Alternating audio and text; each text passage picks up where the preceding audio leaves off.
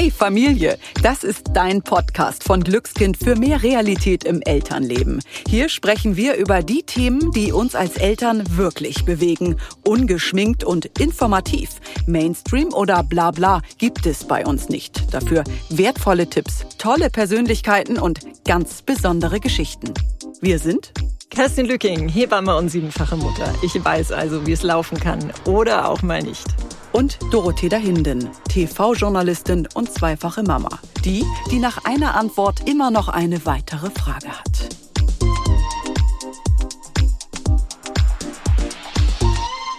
Und plötzlich ist Krieg in Osteuropa. Bomben, Flucht, menschliche Not, Verzweiflung, Worte, die nun auch für uns in Deutschland Alltag sind. Eine Situation, mit der wir als Eltern auch erst einmal umgehen lernen müssen.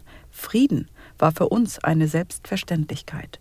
Doch die letzten Wochen haben uns noch einmal mehr vor Augen geführt, das ist es nicht.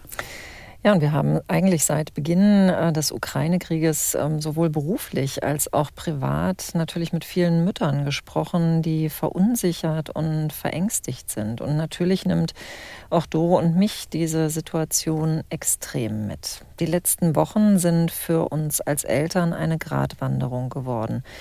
Wir versuchen den Familienalltag für unsere Kinder glücklich zu gestalten, aber natürlich spielt der Krieg oft eine Rolle, auch in den Gesprächen mit unseren Kindern. Wir möchten unsere Kinder dabei nicht überfordern, dennoch ehrlich sein. Wir haben uns gefragt, wie viel können wir Kindern eigentlich vom Krieg erzählen? Was ist altersgerecht? Wie erklären wir Worte wie Bomben, Flucht und menschliche Not? Und sollten wir die Nachrichten vielleicht ganz auslassen? Antworten auf diese und weitere wichtige Fragen gibt uns jetzt Dr. Katrin Mikan. Sie ist Kinder- und Neuropsychologin und Co-Gründerin der Superheldenkids. Liebe Katrin, ganz lieben Dank dafür, dass du ähm, so kurzfristig für uns Zeit hattest, um mit uns über dieses wichtige aktuelle Thema zu sprechen. Sehr gerne. Ich freue mich auch, dass ich da sein kann. Liebe Katrin, lass uns äh, doch eingangs bitte mal ganz kurz die Eltern abholen. Plötzlich ist der Krieg vor unserer Haustür. Viele von uns leiden ja nicht nur mit, wir sind auch tief verunsichert. Die Situation schürt Ängste. Wie erlebst du gerade äh, uns Eltern in dieser Situation und was sind die Fragen, die auf dich zukommen? Genau so, wie du sagst, also verunsichert und sich, sich Sorgen machend und ähm, einfach auch überlegend, wie kann ich meine Kinder hier zum einen schützen und was kann ich ihnen sagen, wie sage ich es ihnen.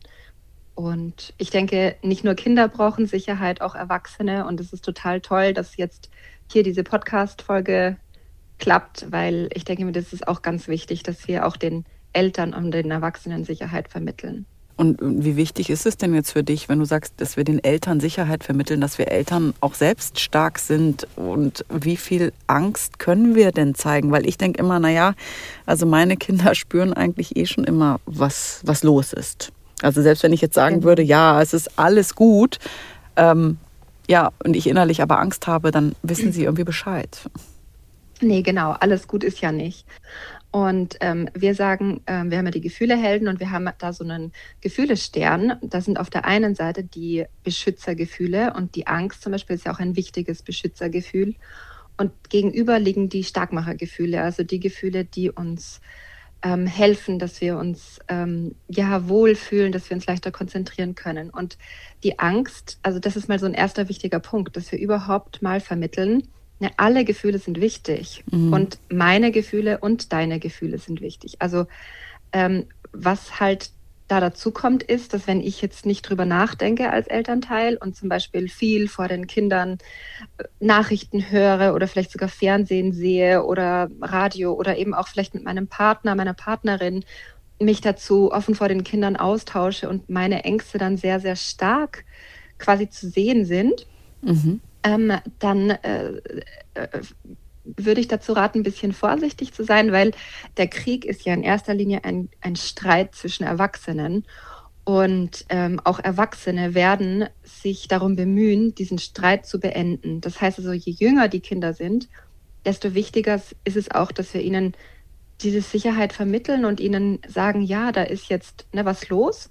Und ja, ich, ich vielleicht spürst du das, ich bin gerade auch sehr aufgebracht. Ich habe Nachrichten gehört und das sind viele Nachrichten, ich habe Nachrichten gehört, die mich, ähm, die mich ganz ähm, aufgeregt haben.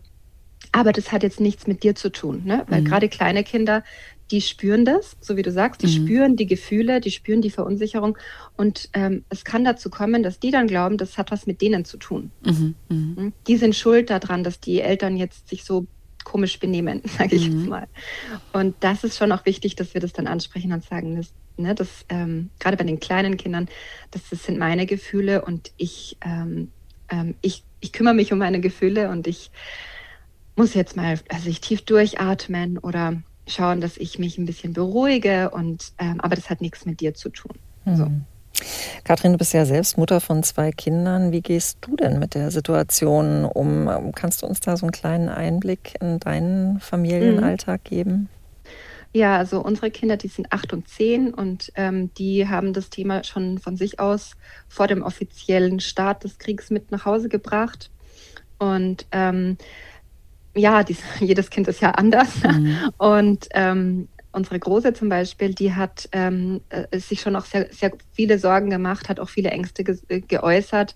Ähm, Mama, was ist hier, wenn wir jetzt sterben, ja, oder mhm. so, also so, so, ja, große Ängste. Ähm, und unser Sohn, der wollte dann eher über die Panzer sprechen und was da alles genau passiert und ähm, wie viele Panzer da sind. Und das Wichtigste ist äh, für mich immer als erstes zu, zu fragen, die Kinder zu fragen, was habt ihr denn schon gehört? Ne? Was, äh, was, was ist denn dein Wissensstand? So, also, mhm. Was hast du schon gehört und ähm, was für Gedanken hast du dazu? Was glaubst du denn, was Krieg bedeutet? Mhm. Dass wir einfach mal wissen, also dass wir herausfinden, was die Kinder wissen und dass wir dann kindgerecht auf ihre Antworten antworten können. Was konntest du denn antworten bei deiner Tochter? Weil die Frage war ja auch sehr ja, eindringlich, ne? Ja. Ähm, ich habe erstmal gesagt, ja, du, das ist schon ein, ein, also Krieg ist schon ein Thema, das Angst macht. Und ähm, ich habe gesagt, brauchst du eine Umarmung? Und sie ist rübergekommen und hat gekuschelt und ähm, wir, dann war es wieder gut. Also mhm. Ähm, das ist genau das, ne? Die Gefühle, die dürfen sein, die dürfen Platz haben, die, und wir, die Erwachsene brauchen, also die Kinder brauchen uns Erwachsene dass wir ihnen, dass wir sie dabei unterstützen, ihre Gefühle zu, zu lenken. Wie wichtig ist es denn grundsätzlich, dass wir mit unseren Kindern über diese aktuelle Situation sprechen? Weil bei mir war das so, den, an den ersten beiden Tagen habe ich so gar nicht viel gesagt und habe gedacht, hm, hm, wie handhabe ich das jetzt? Soll ich sie auf mich zukommen lassen? Und ähm, dann kam es aber tatsächlich so, dass mein Schulkind wirklich schon ziemlich Bescheid wusste und mhm. auch mein Kita-Kind Infos ja. hatte. Und dann habe ich gedacht, hm, hätte ich jetzt doch was sagen sollen. Also ich habe dann versucht, das ja. so kindgerecht wie möglich zu machen. Aber war das nun richtig oder hätte ich vorauseilend doch darüber sprechen sollen? Was sagst genau, du? Die, ja, diese Sorgen, die kenne ich, die machen sich viele Eltern. Ich persönlich denke mir, das Wichtigste ist wirklich, dass die Kinder wissen, die Mama, der Papa, die sind für mich da. Und bei uns war es ja auch so, dass die Kinder das von sich aus zu uns rangebracht haben. Und ähm, ich meine, jetzt ist ja schon mehrere, also das ist jetzt ja nicht mehr der Anfang vom ja. Krieg, sage ich mal. Das heißt, äh, ich würde schon noch davon ausgehen, so wie du sagst, dass viele Kinder mittlerweile was davon mitbekommen haben. Und ein wichtiger Punkt ist, dass wenn jetzt ich merke, mein Kind ist irgendwie verunsichert oder zieht sich zurück, bei den jüngeren Kindern vielleicht zeigt, zeigen die Kinder regressive Verhaltensweisen, das heißt, vielleicht fangen die wieder an, Daumen zu nuckeln oder äh, ins Bett äh, Unfälle zu haben oder ja ja, werden quasi wieder ein bisschen jünger, wie sie, was sie eigentlich schon können sollten oder was sie schon gekonnt haben, dann ist es immer ein Punkt, wo ich das Thema auf jeden Fall von mir aus ansprechen würde. Also das heißt, was, was, wo sagst du, hm? jetzt, jetzt müsstet ihr Eltern aufpassen? Also was, von wo bis wo geht das, das Verhalten? Also, dass ihr eure Kinder mitnimmt, quasi, begleitet. Mhm. Da ist irgendwas, das macht doch mehr mit ihnen, als wir es vielleicht vermuten. Genau, du, ich, ich sehe das, ich glaube, dass die Eltern ihre Kinder sowieso am besten kennen. Und wenn ihr einfach das Gefühl habt, irgendwas ne, belastet mein Kind, dann würde ich es ansprechen. Und zwar nicht so, äh, ja, du, das Krieg, hast du das schon mitbekommen, sondern ich würde eher sagen, ähm, ich habe das Gefühl, dich belastet was. Ähm, gibt es irgendwas, was du, willst du mir irgendwas sagen? Ne? Oder gibt es irgendwas, was du mir, mir sagen möchtest?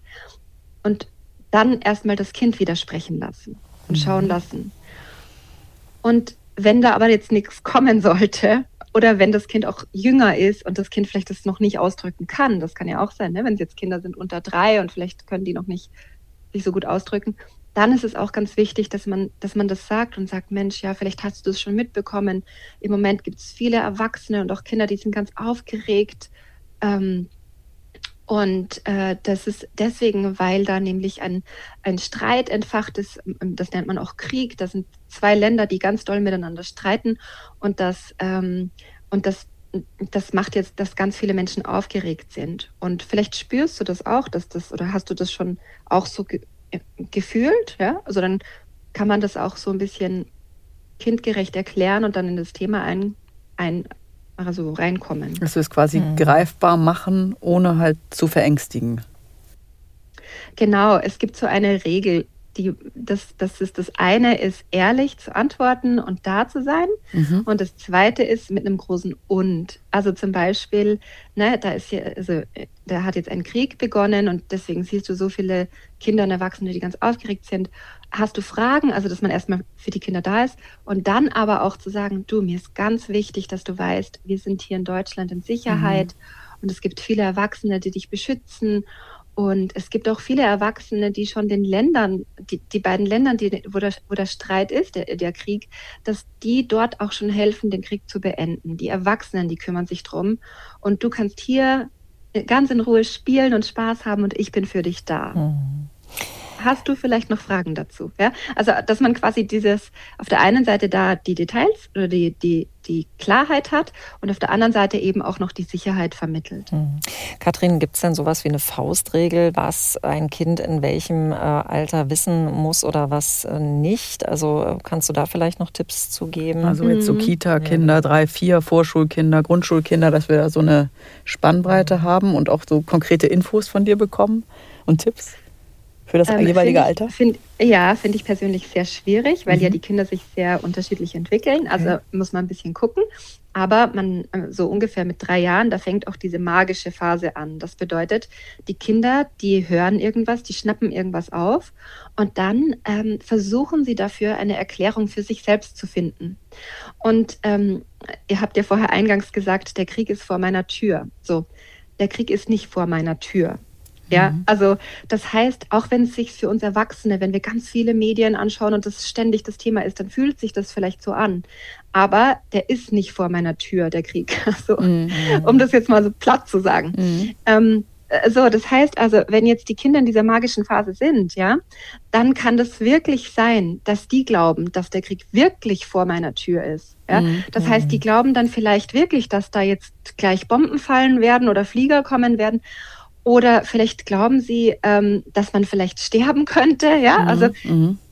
und das, da ist es ganz wichtig, dass wir die Kinder eben nicht alleine lassen, mhm. sondern dass wir sie abholen und ihnen sagen, nee, du guck mal, der Krieg, der ist nicht hier, hier bei uns, mhm. sondern der ist in der Ukraine und die Ukraine ist da und dort. Und ähm, dann kann man da schon auch in die Erklärung reingehen, ja, dass man den Kindern da auch diese Angst nimmt, weil, weil die, manchmal kann es dazu kommen, dass die sich selbst Erklärungen machen und dass die eigenen Erklärungen, die sich die Kinder selber geben, viel schrecklicher sind als das, was wir Erwachsene vielleicht ähm, sagen würden. Kathrin, ich hatte letzte Woche die Situation, dass äh, ich ähm, an einem Elternabend teilgenommen habe und ich auch gefragt habe, wie äh, denn die Klasse auf die momentane Situation äh, so reagiert. Und da erzählte die Lehrerin, dass es tatsächlich gar nicht äh, so thematisiert wird. Das ist äh, eine Grundschulklasse und äh, die Lehrerin fragte uns Eltern, ob es in Ordnung wäre, die Kinder in ihrer Blase zu lassen und sie möglichst äh, davon auch fernzuhalten. Was mhm. hältst du davon? Also ähm, ich finde es auf der einen Seite schon wichtig, dass wir die Kinder schützen. Je jünger die Kinder sind, desto mehr Schutz brauchen sie. Also, und vorher hattet ihr ja die Frage mit dem Alter mhm. gestellt. Zum Beispiel bei Kindern unter drei, da denke ich mir schon, also natürlich kommt es auf die Entwicklung drauf an, aber da muss man das nicht, ja, die haben noch kein großes Konzept von, von Krieg. Aber je älter die Kinder werden, und das fängt schon im Kindergarten an, da beschäftigen sich die mit Dingen mit, wie Moral, gut, böse und so weiter. Und ähm, es wird Kinder geben, in, gerade in Gruppen, ja, im Kindergarten oder in der Schule, es wird Kinder geben, die ungefiltert Nachrichten hören, die also sehr viel mhm. dazu hören. Und es wird Kinder geben, die sehr in dieser sicheren Blase sind, die du da ansprichst. Mhm. Nur, der Punkt ist, die Kinder sprechen ja auch miteinander. Mhm. Und wenn wir jetzt die Kinder da alleine lassen und uns, ich sage es mal unter Anführungszeichen, ich möchte niemandem zu nahe treten, aber und uns vorgaukeln, dass wir sie in der sicheren Blase lassen, mhm. ähm, dann kann es eben dazu führen, dass die eigentlich dass die eigentlich in diese Fantasie kommen und sich dann noch mehr Ängste machen. Hast ja? du da ein Beispiel für, für diese Fantasie? Ja, dass sie eben vielleicht glauben, der Krieg kommt jetzt dann gleich oder ähm, mhm. vielleicht äh, ist er ganz nah oder dass, dass es wie so eine imminente Bedrohung mhm. wirkt. Und dann übernimmt ja immer unser Reptilienhirn die Kontrolle, also der, der, der wird dann der Chef im Kopf. Und dann kann es eben dazu kommen, dass Kinder aggressiver werden, dass sie sich mehr zurückziehen, dass sie eben diese Verhaltenänderungen zeigen. Und ich möchte einen ganz wichtigen Punkt hier ansprechen, weil ich muss ja nicht unbedingt Krieg zu einem Riesenthema machen. Ich kann ja auch Frieden zu einem mhm, Riesenthema ja. machen. Mm, mm. Weil es gibt immer ein Gegengewicht. Und mm. wir können mit den Kindern ins Gespräch kommen. Wir können sagen, was braucht es denn ja. um Frieden zu haben. Ne? Kann ich dich dann umgekehrt mal fragen, was sollten Kinder denn in welchem Alter wissen und was nicht? Also ich frage mich dann schon, muss ein Kind in der ersten, zweiten Klasse sofort wissen, dass da, das war so eine Info, die bei uns durchkommt, die hm. Menschen da unten in den Kellern sich verstecken mit den Babys. Ja, also auch da würde ich wieder mal sagen, wenn die Kinder fragen, ne, und ja. diese Fragen haben die Kinder. Das ist ja das, mhm. wir, manchmal habe ich so das Gefühl, wir Erwachsene glauben, äh, dass wir die Kinder vor allem schützen müssen, so wie mhm. beim Thema Tod, ja? ja. Mama, sterben da Menschen? Ja, beim Krieg, da können Menschen sterben. Und dann lasse ich mal erstmal die Kinder reden. Vielleicht haben die ja eine, ein Konzept dazu zu dem Thema, ja, mhm. zum Thema Tod. Meiner Erfahrung nach, gerade die Kinder, die eben noch nicht traumatisiert sind, die quasi also in so dieser sicheren Blase aufgewachsen sind, das ist dann erstmal für die interessant. Ja? Mhm. Und dann gilt es ja wieder wichtig, das große Und zu sagen, ja, und hier in Deutschland sind wir in Sicherheit. Und dieses Thema mit dem, die Menschen verstecken sich im Keller, das ist ja auch eine Frage der, wie kommuniziere ich das? Ich kann mhm. sagen, oh mein Gott, wie schrecklich, mhm. äh, die armen Menschen, die müssen sich im Keller verstecken. Oder ich kann sagen, ja, da ist Krieg und da streiten gerade zwei mhm. Länder mit, gegen, gegen, miteinander. Und die Menschen haben aber die Möglichkeit, sich da in dem Bunker in Sicherheit zu begeben. Ne? Mhm. Das heißt also, auch das ist wieder eine Frage, wie kommuniziere ich das? Mhm. Und wenn so eine Frage kommt wie, Mama, müssen da auch Kinder sterben? Mhm. Was ja. antworten wir darauf? Ähm, auch da würde ich sagen, ja, das kann schon passieren. Mhm. mhm. Und ich würde aber auch da wieder dieses große Und sagen. Und es gibt viele Erwachsene, die da für die Kinder da sind und die versuchen, die Kinder zu beschützen. Und es gibt auch Erwachsene, die versuchen, die Erwachsenen zu beschützen, also die Bürger, ne, nicht die Soldaten, weil im Krieg, da kämpfen ja quasi die Soldaten und Soldatinnen. Und ähm, es gibt zum Beispiel Orte, wo, die, wo man als, als, als Bürger auch in Sicherheit mhm. sein kann. Zum Beispiel eben dieser Bunker oder in Schulen und Kindergärten. Ne? Da darf eigentlich im Krieg nicht geschossen werden, sondern das ist eigentlich ein sicherer Ort. So. Mhm. Und dann kann ich auch das wieder so den Kindern vermitteln, weil die haben natürlich Fragen dazu. Mhm. Und wie gesagt, also ich finde es immer wichtig, dann auch den Fokus darauf zu legen, du, was können wir denn hier tun, dass bei uns Frieden bleibt? Ne? Ja. Oder eben auch nochmal, noch eine andere Idee, weil das Schlimme, was passiert ist, dass wir die Kinder allein lassen oder dass wir, dass wir sozusagen in so eine Starre kommen und uns denken, ja. oh, ich kann nichts tun, ich fühle mich so hilflos. Ja, das ist immer eine Situation, die ist emotional ganz, ganz stark belastend. Und deswegen sind jetzt zu viele Hilfsprojekte ja auch angelaufen, die total wichtig sind. Und da können wir die Kinder mitnehmen. Wir können sagen, da, da gibt es Menschen, denen geht es gerade nicht so gut und wir helfen denen jetzt. Ne? Mhm.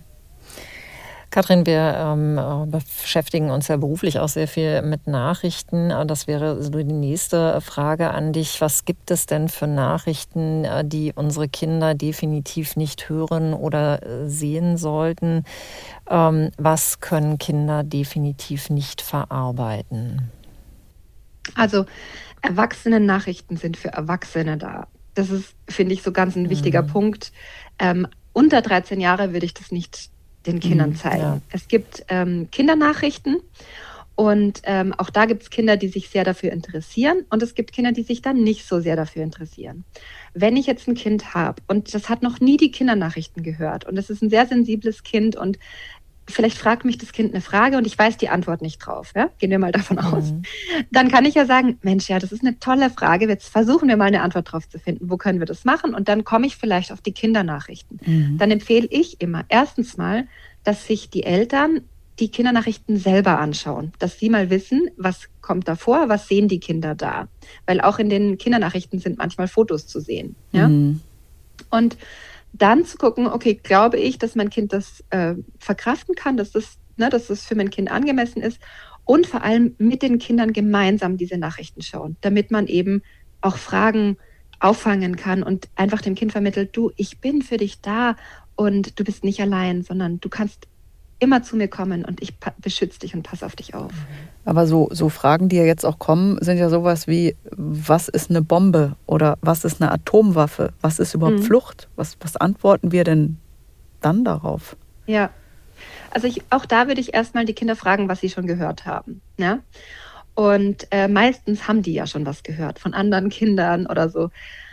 Und ähm, auch da kann man ähm, zum einen mal ähm, gemeinsam mal gucken, was könnte das sein, also was ist das? Ich persönlich würde eher schauen, zu sagen, naja, im Krieg, also ein Krieg ist ja ein Streit, wo die Länder so doll miteinander streiten, dass sie Waffen benutzen. Und eine Bombe ist ja eine, eine Waffe. Ähm, und das heißt, die wird eingesetzt, um Dinge auch kaputt zu machen, um zu zeigen, hey, ich bin der Stärkere und ich kann mich hier durchsetzen. Und ähm, ja, ist erstmal eine gefährliche Waffe auch, wenn das eingesetzt wird. Mhm. Und dann könnte man eben wieder kommen, wie können sich die Menschen schützen davor, ne? zum Beispiel in den Keller gehen oder eben in den Bunker gehen. Und ähm, vielleicht ist auch noch so ein Punkt, ich, ich kann mir das jetzt gerade, also ich meine, meistens kommen diese Fragen schon von Schulkindern, ne? von mhm. älteren Kindern mhm. oder von Kindern, die ältere Kinder vielleicht haben. Ähm, und für mich ist nochmal so ein weiterer Punkt, dass ich mir denke, ja, da ist schon eine Gefahr da. Ne?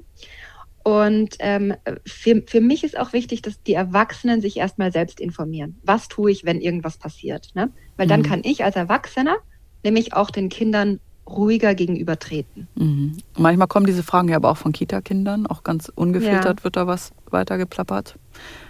Genau, dann würde ich erstmal auf jeden Fall fragen, was hast du denn gehört und was glaubst du denn ja. ist das? Und vielleicht kommt nämlich dann irgendwas anderes, dass die noch, noch gar keine so große Idee dazu haben. Ja? Und dann würde ich da einfach schauen, dass es halt eine Waffe ist und dass da, also ich würde es dann eher so beantworten, dass es zwar klar ist, aber nicht überdramatisieren. Und ja. bei Flucht würdest du sagen und menschliche Not, die müssen jetzt ihr mhm. Land verlassen? Genau, ja.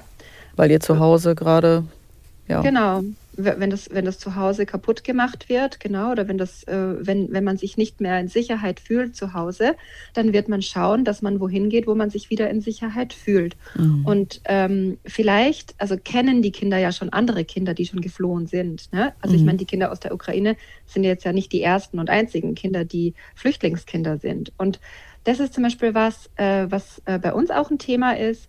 Hm, wir haben gute Freunde, die sind aus Syrien geflohen und ähm, da da ist, kann man dann zum Beispiel sagen, ja, schau mal, die sind jetzt hier und die sind jetzt hier in Sicherheit. Ja. Und ähm, genau, das geht denen jetzt gut. Und ich finde es auch wichtig, ne, dass man nicht sagt, ja, die Russen sind alle böse, ja. Ja. weil das ist nämlich ein ganz wichtiger Punkt, ähm, weil unser Gehirn tendiert sowieso dazu, in Schubladen zu denken, gut oder böse. Ja?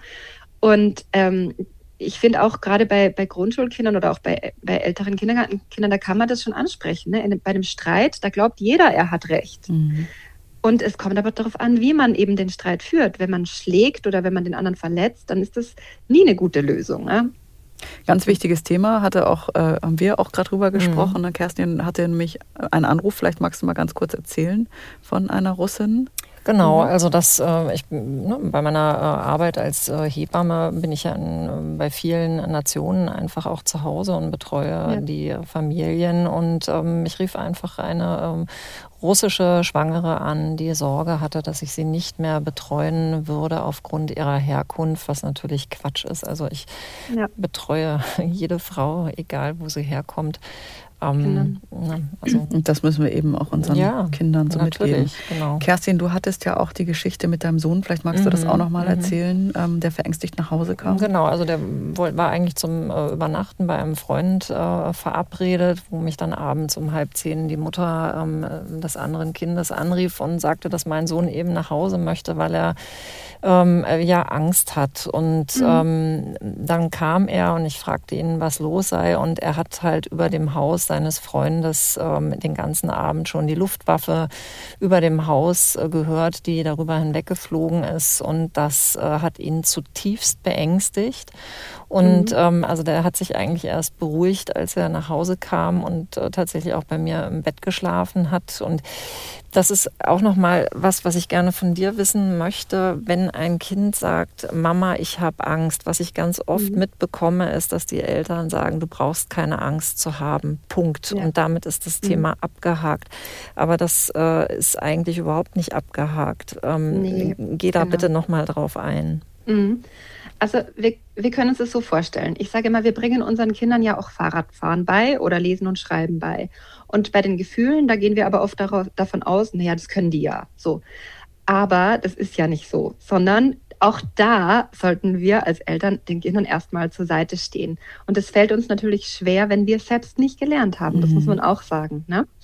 Und ähm, als das eine der wichtigsten Grundvoraussetzungen, um überhaupt Gefühle mal ne, also mit Gefühlen umgehen zu lernen, ist, dass man diese Gefühle überhaupt mal wahrnehmen darf. Mhm. Das heißt, ich darf spüren, wie stark mein Herz schlägt. Ich darf spüren, dass meine Hand ganz schwitzig wird und dass, äh, ja, dass ich vielleicht äh, ganz angespannt werde. Dann weiß ich, dieses Gefühl heißt Angst. Und da kann ich dann sagen als Eltern, ja, Mensch, ich, ich merke, du bist, ja, also du, du hast Angst, ne? Und das, so fühlt sich das an, der ganze Körper ist angespannt. Das kann ich mit dem Kind erstmal, das, das darf sein. Ja. Mhm. Und ich verstehe auch diese, also dass man sagt, du musst keine Angst haben, weil wir ja erstmal den Kindern versuchen wollen, diese Sicherheit zu vermitteln. Ja.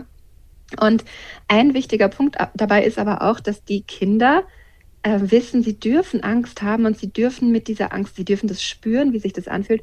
Und dann werden sie gehört und gesehen und sie dürfen dann mit dieser Angst zu uns kommen. Und nur so löst sich die Angst ja auch am Ende, ne? Genau richtig. Dann, dann können wir nämlich den, im nächsten Schritt den Kindern quasi die, mit, mit auf ihren Weg geben, wie sie, was, wie sie mit den Ängsten umgehen können. Ja? Mhm. Kerstin, bei dir ist doch auch deine neunjährige Tochter nach Hause mit einem Gerücht gekommen. Ne? Das war ja auch noch so eine Frage an, an genau, Katrin, genau. wie wir damit umgehen. Also äh, eigentlich zielt die Frage darauf, äh, wie wir mit äh, falschen Behauptungen umgehen. Denn das mhm. war ganz akut bei meiner Tochter, die wirklich sehr aufgeregt nach Hause kam und sagte, ihre Freundin hätte gesagt, der Putin würde eine Atombombe auf Berlin werfen. Und mhm. ähm, da hätten wir gerne auch von dir noch so ein paar Tipps, wie man die Kinder dann da wieder einfangen kann. Mhm. Also ich, ich gehe jetzt, ich schätze jetzt mal, dass es auch eher so ein Schulkind genau, ist. Grundschulkind. Mhm. Genau. Und ähm, ich, also bei uns, wir haben das dann einfach auch ein bisschen erklärt mit der NATO und wie das ist mhm. und warum jetzt zum Beispiel die NATO eben nicht so schnell da einfach eingreifen kann, weil man fühlt sich ja hilflos. Ne? Man mhm. denkt sich ja, mhm. warum kommt da, geht da niemand hin und hilft? Und dann können wir aber auch erklären, wie quasi geholfen wird und ähm, warum das doch sehr unwahrscheinlich ist, dass das passiert. Mhm. Ja? Und klar, ne, also es ist jetzt nicht, also natürlich so, so, wie ihr eingangs gesagt habt, es ist eine Gefahr. Es ist relativ nah, es ist in Europa und wir, wir haben Angst. Aber hier finde ich ganz wichtig, dass wir im Hier und Jetzt bleiben. Wir sind in diesem jetzigen Moment und jetzt gerade sind wir in Sicherheit und ich bin für dich da und ich werde dich immer beschützen und immer auf dich aufpassen. Und angenommen, wir merken jetzt, unser Kind hat Angst, hat Bauchweh oder ja. schläft schlecht. Ähm, ja. Wie können wir unserem Kind oder unseren Kindern dabei helfen, diese Ängste zu verarbeiten? Was hilft denn jetzt? Sag ich mal, Bewegungen, ja. ähm, genau. Freundinnen treffen, unseren Alltag weiterleben. Was hilft? Genau. Genau, also äh, ich, ich würde gerne das, unser Konzept von den Gefühlehelden kurz mal mhm. als Info so raus, rausstellen, sage ich jetzt mal. Ne? Weil was mich nämlich oft mal so gestört hat bei diesen ganzen Gefühlekarten oder was ist halt, also ich, ich arbeite seit 20 Jahren, es, es passiert mhm. ja ganz viel, auch im, am, ich sage jetzt mal so, in, in, den, in den Materialien, die man so haben kann. Aber was gefährlich ist, ist, wenn wir jetzt nur lauter schwere Gefühle besprechen, ne? also sich die Traurigkeit, die Angst, die Wut und dann vielleicht noch die Fröhlichkeit, dann hat man nur ein einziges Gefühl, das eigentlich ein leichtes Gefühl ist. Und ähm, das ist ja das, was ihr vorher auch angesprochen habt. Es ist ganz wichtig, dass die Kinder sehen, ja, es gibt schwere Gefühle, es gibt die Beschützergefühle und es gibt leichte Gefühle, die Starkmachergefühle. Und deswegen haben wir zum Beispiel jedem Beschützergefühl ein Starkmachergefühl gegenübergestellt. Mhm. Und ähm, bei uns, äh, bei den Gefühlehelden ist es so, dass die Kinder, also wir arbeiten da mit Symbolen, weil ja jetzt, ich meine, gerade jetzt ne, kommen vielleicht auch Flüchtlingskinder, die kein Deutsch sprechen oder wenn man Kinder hat, die noch sehr klein sind, die vielleicht auch noch nicht so gut ähm, die Sprache beherrschen, ähm, dann ist es total hilfreich, da mit Symbolen zu arbeiten. Und wir haben da zum Beispiel verschiedene Atemübungen, wo wir mit den Kindern ähm, äh, wo wir die Kinder anleiten, wie sie mit ihrem eigenen Atem ihre Gefühle, also ihre Beschützergefühle in Starkmachergefühle lenken können. Kannst du das mal, kannst du da mal ein Beispiel nennen? Also sowohl ein Beschützer- und ein mhm. Starkmachergefühl und wie denn unsere Kinder atmen können. Also dass wir jetzt mal einen konkreten, ja. konkreten Tipp haben. Genau, also zum Beispiel die Angst ist unser starkes Beschützergefühl und der, der Angst gegenüber liegt der Mut als Starkmachergefühl. Und ich kann zum Beispiel die Luftballonatmung machen. Ähm, da stelle ich mir vor, dass in meinem Bauch ein Luftballon ist und ich atme durch die Nase ein und versuche, diesen Luftballon in meinem Bauch ganz dick zu machen. Also können wir mal zusammen machen. Und dann lasse ich die Luft durch meinen Mund wieder raus und versuche auch länger auszuatmen, ja, als ich einatme. Ja. Und durch dieses, durch dieses äh, Bauchatmung unterstütze ich mein Gehirn, dass ich quasi dem Gehirn vermittel, schau mal, mein Blutdruck senkt sich, mein Herzschlag wird langsamer. Ich zeige quasi meinem Gehirn, dass ich in Sicherheit bin. Und das hilft mir, dass ich wieder logischer und klarer denken kann. Also das wäre tatsächlich eine Sache, die wir im Alltag jetzt mit unseren Kindern probieren könnten. Genau, ähm, das könntet ihr machen, genau. Und wir haben da verschiedene Symbole, zum Beispiel auch ein Teddybär fürs Kuscheln, weil ja auch Berührungen Umarmungen ganz wichtig sind. Aber gerade bei älteren Kindern, die können vielleicht auch ähm, ein Tagebuch schreiben und ähm, und also jüngere Kinder, Kita-Kinder. Die können auch mal ihre Angst aufmalen, ja, und dann äh, oder ein Wutkritzelbild malen oder da können die gerne machen und dann können wir die vielleicht ähm, verpacken oder gucken, wir können auch ein Starkmachergefühl zeichnen und dann schauen, was, was gibt dir denn gerade Kraft. Ja? Wichtig ist dieses große Und, dass wir eben da auch dieses Gegengewicht schaffen zu den leichten Gefühlen. Und wir haben bei den, bei den Gefühlehelden noch die Energiestation dabei, weil du hattest ja vorher die Bewegung mhm. angesprochen. Mhm. Und die Bewegung ist auch ein ganz wichtiger Punkt, weil wir, wenn wir in Bewegung kommen, erstens mal atmen wir ja dadurch automatisch mehr ein. Das heißt, der Sauerstoff kommt mehr in unseren Körper. Aber der nächste Punkt ist, meistens, wenn wir Beschützergefühle haben, dann ist unser Körper ganz angespannt. Ja? Und wenn wir ähm, bewusst in diese noch mehr Anspannung gehen und uns dann bewusst entspannen, dann hilft es auch dem Körper wieder in die Entspannung zu kommen. Also das Wichtige ist quasi den Kindern zu vermitteln, schau mal, alle Gefühle sind wichtig, deswegen sind ja auch alle in Heldencharakteren da dargestellt. Also jedes Gefühl ist ein ganz wichtiges Gefühl und du bist aber den schweren Gef Gefühlen nicht ausgesetzt, sondern du kannst was tun. Du kannst deine Gefühle lenken. Und da sind wir als Erwachsene ein total wichtiges Vorbild. Ne? Also war es damit gar nicht so falsch, dass ich mit meiner Tochter schon mal gebrüllt habe wie ein Löwe und wir das gemeinsam geübt haben und danach geatmet haben tatsächlich. Wir singen immer. Genau richtig. Genau, weil da, durch dieses Brüllen kommt, wird ja auch erstmal, ne, die Anspannung geht raus und vor allem, so wie du sagst, du atmest, ja. Genau. Witzig. Und wir haben hier halt zum Beispiel so eine Energiestation. Das sind im Endeffekt ähm, zwei Handabdrücke, gegen die man halt ganz feste drücken kann. Und was hier nochmal wichtig ist, ist vielleicht auch interessant für, für die Hörerinnen, ähm, ist, dass es halt ein neutraler Ort ist. Das heißt, man kann da Energie abgeben, aber man kann sich auch Energie holen. Und wo ich jetzt ein bisschen mh, hm, vorsichtiger wäre, ist, wenn ich meinem Kind sagen muss oder sagen würde, du, du bist wütend, dann schlag ins Kissen. Ja, mm. weil das mm. sagen, sagen manche Menschen, ja, nicht nur Eltern. Und da ist aber oft, die Frage ist ja, welche Verbindung verbinde ich im, im Gehirn? Ne? Und wenn ich jetzt sage, Wut ist Schlagen, mm. dann ist es nicht unbedingt vielleicht eine Verbindung, die ich unbedingt unterstützen möchte, sondern ich möchte ja vermitteln, okay, meine Wut kann ich auch anders lenken, nämlich nicht nur mit Aggression. Ja. Genau. Kathrin, äh, wir erleben das bei unseren eigenen Kindern gerade, dass sie äh, eine sehr starke äh, Fürsorge entwickeln. Also meine jüngste Tochter möchte, dass wir Flüchtlinge aufnehmen. Wir haben schon ganz viel Spielzeug gesammelt. Wir haben Geld gespendet. Ähm, aber auch gerade bei der Flüchtlingsaufnahme, natürlich ist das etwas, was wir diskutieren, aber wo wir sagen, wir sind schon sehr viele Leute in unserem Haus, eigentlich passt das nicht wirklich. Und ähm, meine Tochter hat da ein großes Unverständnis für. Wie, mhm. Was würdest du mir raten als Mutter? Also Mama und Papa sind ja immer dafür da, um auch ähm, einen roten Faden, sag ich jetzt mal, durch, durchzugeben, also durch den Kindern an die Hand zu geben. Und wenn jetzt in dem Haus gerade kein Platz ist, wir sind tatsächlich in einer ganz ähnlichen Situation, kann ich dir sagen. Mhm. Ähm, bei uns ist auch kein, also ich meine, wir hätten vielleicht einen Platz auf der Couch, aber das ist ja auch keine, keine langfristige Lösung mhm. oder keine, ja. keine, ja, die, die Menschen sollen sich ja auch wohlfühlen. Und ähm, von dem her denke ich mir, wenn das äh, eure Entscheidung als Eltern ist, dann ist es eure Entscheidung. Und dann ist es aber auch wichtig zu besprechen, naja, was können wir denn tun? Ja. ja? Und vor allem, klar, wir können spenden, wir können Geld spenden, Spielzeug spenden, Essen spenden, Windeln, was, was ist ich. Wir können viele Dinge tun, um, um aktiv zu sein. Wir können aber auch wirklich bei uns selbst anfangen und mhm. uns selbst mal überlegen, was kann ich tun, dass der Frieden bei uns bleibt. Ja? Mhm. Und das können Kinder meistens ganz gut ähm, verstehen, weil ja auch Kinder streiten, ne? Geschwister mhm. streiten, Freunde streiten.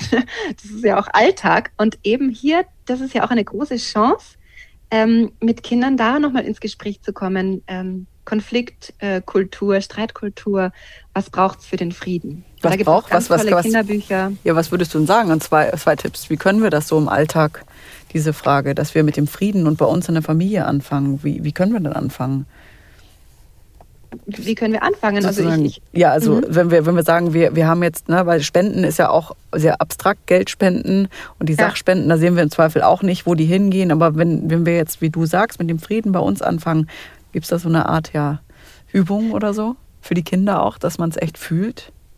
Ja, Klar, also äh, können wir machen. Ich möchte dazu noch mal kurz was sagen zu diesem abstrakten Sachspenden. Wir wissen nicht genau, wo es hinkommt oder so. Das stimmt. Und manchmal müssen wir, manchmal denken wir Erwachsene vielleicht ein bisschen sehr erwachsen und den Kindern kann es auch manchmal helfen, dass man, wenn man gläubig ist, dass man ein Gebet gemeinsam dahin schickt mhm. oder dass man eine Kerze anzündet und Energie dorthin schickt oder ein Friedenslicht anzündet, ja, dass man einfach quasi zeigt, mit unseren Gedanken sind wir sind wir bei den Menschen und wir schicken denen jetzt ganz viel Liebe, Kraft und Energie, dann ist das etwas, was wir ja. auch in uns drinnen spüren. Das muss nicht so was Großes sein. Ja? Mhm.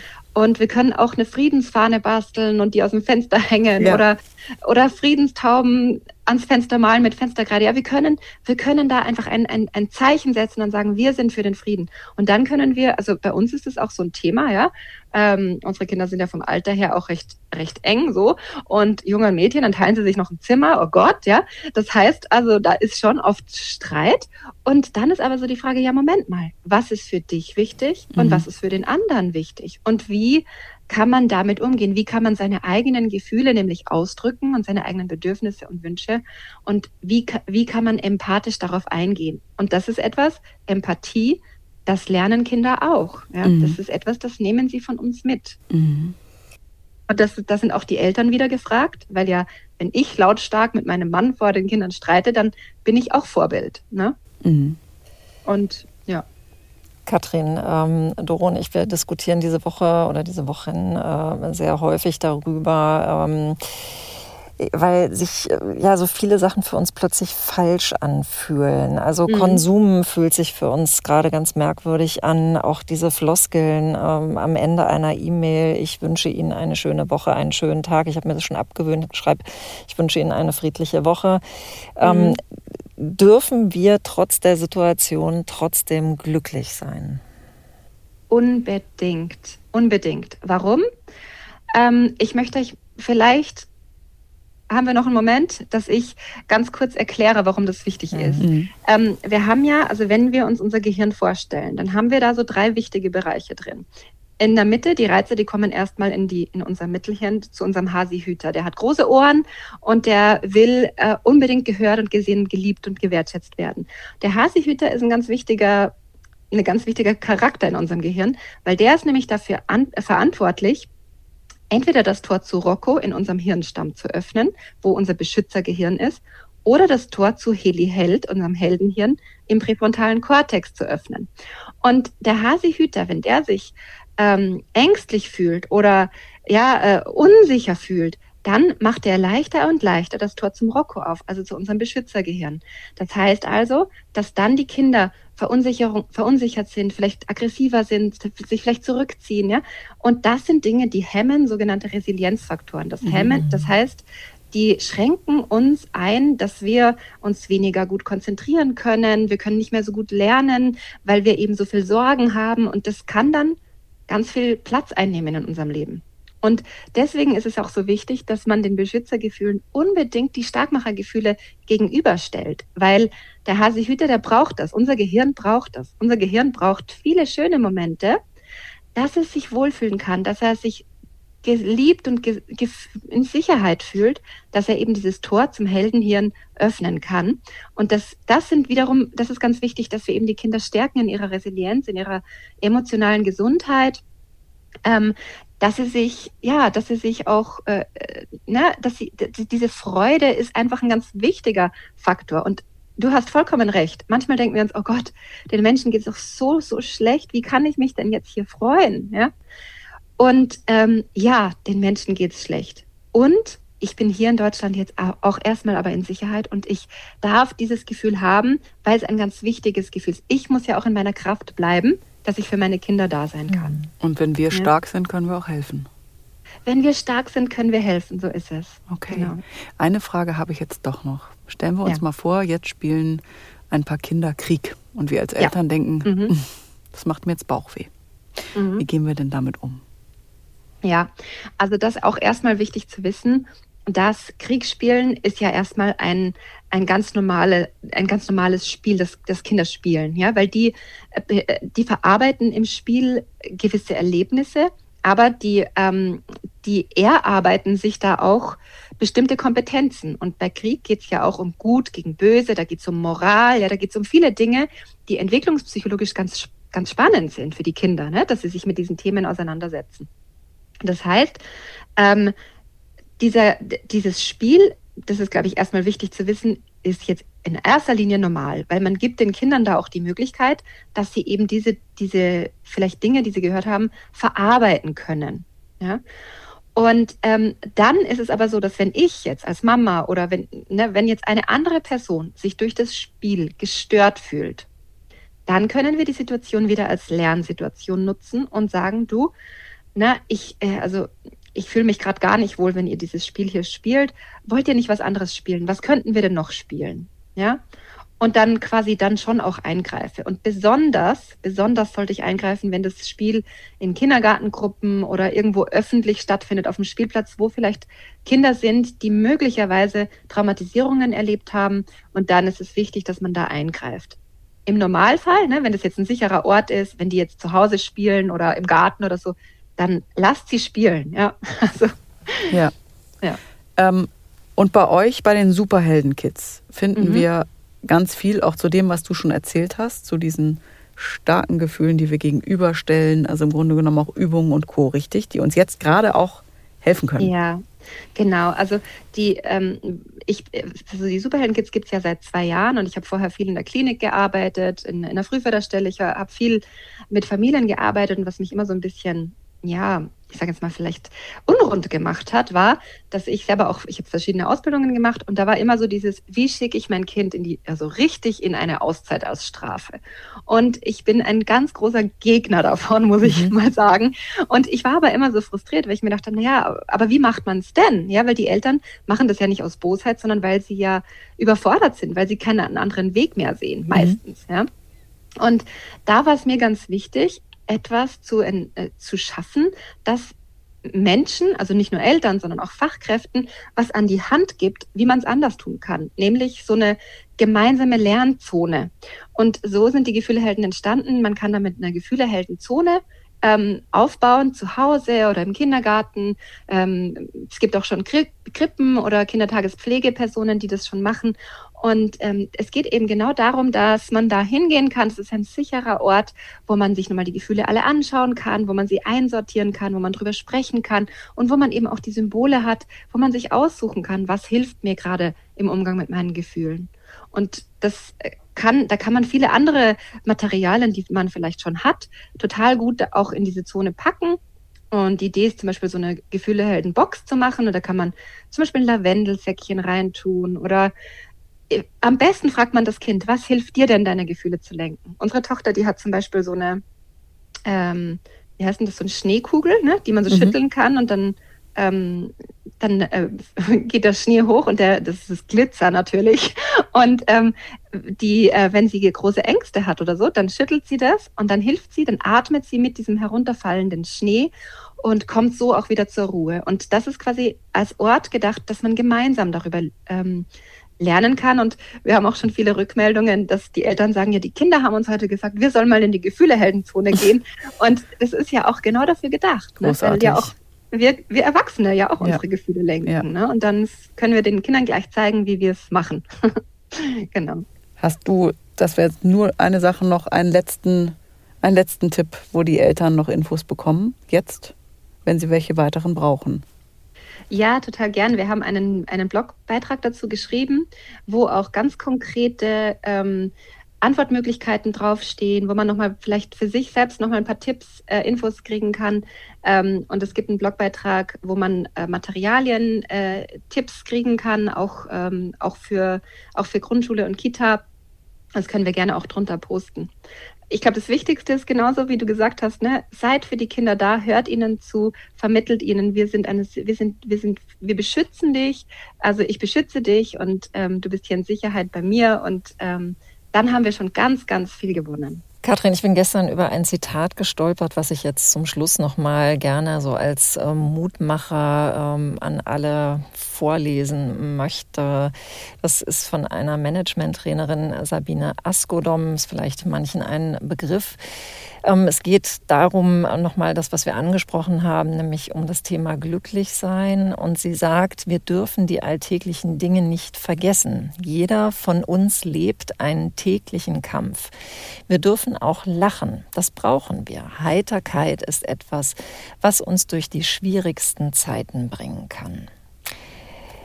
Katrin, damit würde ich gerne den Podcast schließen. Wir danken dir ganz herzlich für deine wertvollen Informationen. Ich glaube, du hast den Eltern damit wirklich was Gutes an die Hand geben können. Wir wünschen dir für deine weitere Arbeit alles Gute. Prima. Vielen Katrin, Dank, danke dir. Katrin. danke Mach's euch. Gut. Tschüss. Tschüss. Wir freuen uns, wenn dir unser Podcast gefallen hat.